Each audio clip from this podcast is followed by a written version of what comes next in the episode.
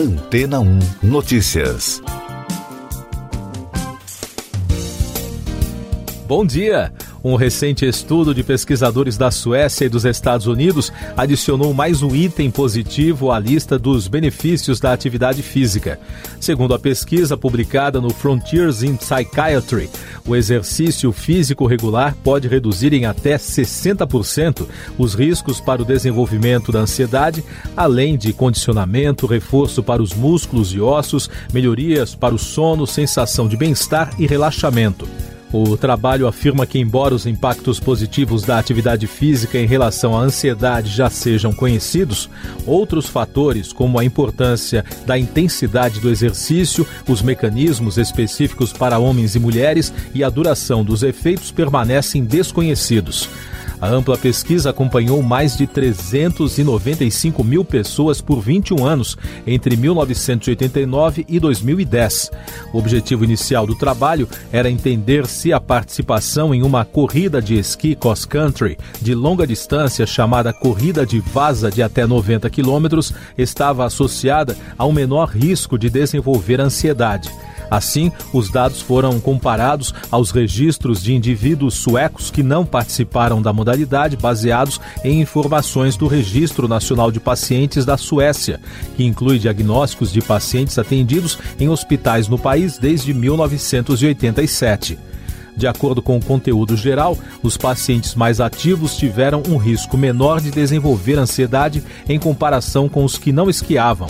O grupo dos esportistas incluiu 197.685 pessoas com idade média de 36 anos, sendo 38% mulheres. No entanto, os dados mostraram que entre as mulheres, aquelas que apresentaram desempenho físico superior tiveram uma associação com um risco aumentado de ansiedade em comparação com as esquiadoras mais lentas. Em relação aos homens, o tempo de chegada da corrida não impactou no risco de ansiedade. Os estudos mostraram que, em geral, os esquiadores da corrida de vaza têm maior atividade física como lazer, fumam menos, têm uma dieta mais saudável e taxas mais baixas de mortalidade em comparação com o restante da população sueca. No entanto, o impacto do nível de desempenho físico sobre o risco de ansiedade entre as mulheres requer mais estudos. E daqui a pouco você vai ouvir no podcast Antena 1 Notícias. Forte terremoto atinge região norte da Argentina. 14 estados e Distrito Federal registram manifestações contra o governo federal. Brasil recebe maior remessa de doses da vacina da Pfizer desde o início da vacinação contra a Covid-19 um forte terremoto atingiu San Antônio de los Cobres, no norte da Argentina, na madrugada desta segunda-feira. O Instituto Geológico dos Estados Unidos informou que o tremor atingiu magnitude 6.2 e o Centro Sismológico Europeu do Mediterrâneo registrou sismo de 6. Não há ainda informações sobre danos ou vítimas.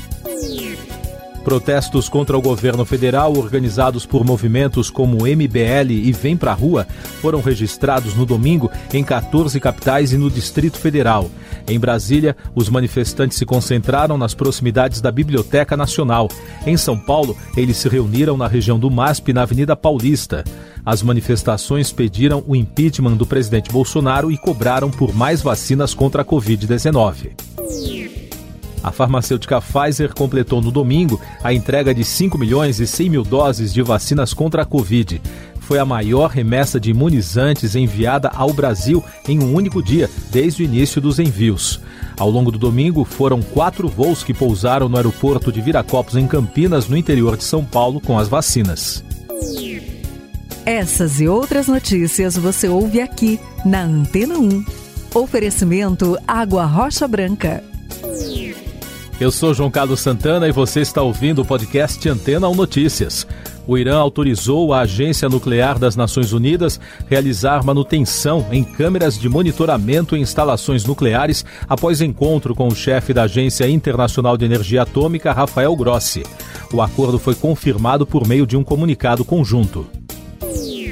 Mais destaques internacionais: o FBI liberou no fim de semana documentos relacionados à investigação dos ataques terroristas de 11 de setembro de 2001.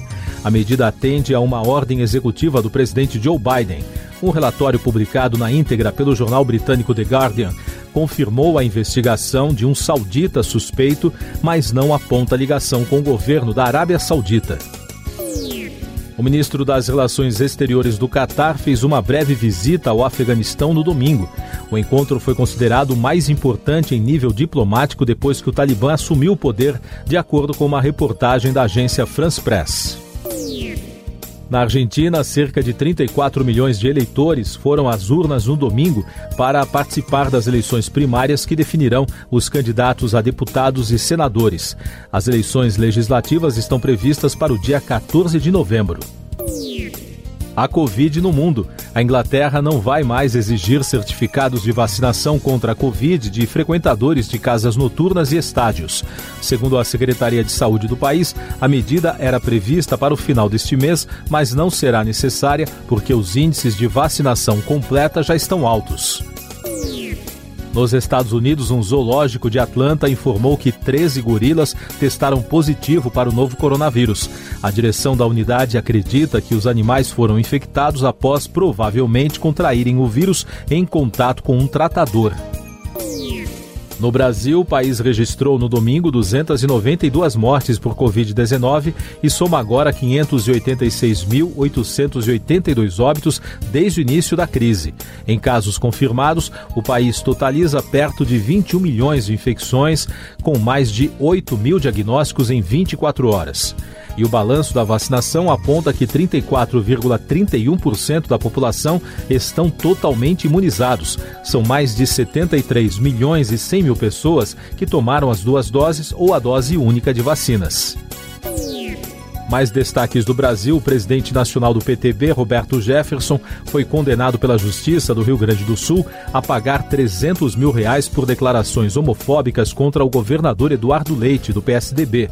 A defesa do político informou que irá recorrer da decisão. O juiz Ramiro Oliveira acatou denúncia do Ministério Público. A Justiça Eleitoral do Rio de Janeiro realizou um teste de integridade das urnas eletrônicas. A verificação aconteceu durante as eleições suplementares que ocorreram nas cidades do estado. O teste foi acompanhado pelo ministro Luiz Roberto Barroso, do Tribunal Superior Eleitoral, e pelo ministro Luiz Felipe Salomão, da Justiça Eleitoral. A Advocacia Geral da União enviou ao Supremo Tribunal Federal explicações sobre a medida provisória assinada pelo presidente Jair Bolsonaro, com alterações no Marco Civil da Internet. A AGU afirmou que as mudanças constituem medidas necessárias para resguardar a fruição e o exercício pelos usuários das redes sociais de direitos fundamentais como liberdade de expressão. A cúpula de senadores da Comissão Parlamentar de Inquérito da Pandemia de Covid-19 alterou os depoimentos dos próximos dias e já prevê encerrar as oitivas na semana que vem, com a participação de Elcio Franco, que era secretário executivo do Ministério da Saúde na gestão de Eduardo Pazuello. Para esta semana, estão mantidos os depoimentos de Marcos Tolentino e Marconi Albernaz, além de Danilo Trento. Meio Ambiente. Bombeiros combatiam no domingo um incêndio na região do Vale da Lua, em Alto Paraíso de Goiás, na região norte do estado. No domingo, cerca de 100 turistas que estavam na região ficaram cercados pelo fogo, mas foram resgatados. Militares, brigadistas, voluntários e aeronaves são usadas no combate às chamas. Fardos de borracha foram encontrados na praia da Pituba, em Salvador. De acordo com a empresa de limpeza urbana, outros 19 fardos também foram encontrados nas praias desde 31 de agosto. A Capitania dos Portos disse que monitora a ocorrência dos objetos em várias partes do litoral. Na Itália, moradores e turistas fugiram de suas casas em cidades e vilarejos de Andaluzia, enquanto o país combate os incêndios que assolam a região turística de Costa del Sol. O fogo já expulsou cerca de duas mil pessoas e matou um integrante da equipe de emergência. Na última sexta-feira, as equipes da Defesa Civil italiana atuaram na passagem de um tornado na cidade de Pantellária, entre a Sicília e a costa da Tunísia. Duas pessoas morreram e nove ficaram feridas. Destaque do cinema: a cineasta francesa Audrey Diwan ganhou o Leão de Ouro no Festival de Cinema de Veneza no fim de semana com o filme O Evento, uma história sobre um aborto clandestino, o que era considerado crime na França em 1960. O roteiro foi baseado no romance da escritora Anne Ernaux música, a cantora norte-americana Lana Del Rey anunciou que vai desativar todos os seus perfis nas redes sociais. Em vídeo publicado no Instagram, ela disse que precisa de mais privacidade e transparência para focar em novos projetos. Último destaque do podcast Antena Notícias, edição desta segunda-feira, 13 de setembro. O presidente Jair Bolsonaro aprovou a resolução do Conselho Nacional de Política Energética, que reduz de 13% para 10% a adição de biodiesel ao óleo diesel para o leilão de biodiesel destinado ao suprimento dos meses de novembro e dezembro deste ano. A decisão do Conselho foi anunciada na semana passada, mas dependia da aprovação do presidente. Siga nossos podcasts em antena1.com.br. Este foi o resumo das notícias que foram ao ar hoje na Antena 1.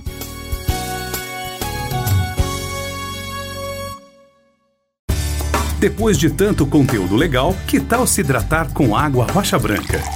O consumo regular de água durante o dia traz benefícios para a saúde, como, por exemplo, manter a pele bonita e hidratada. Rocha Branca, da fonte direto para sua casa.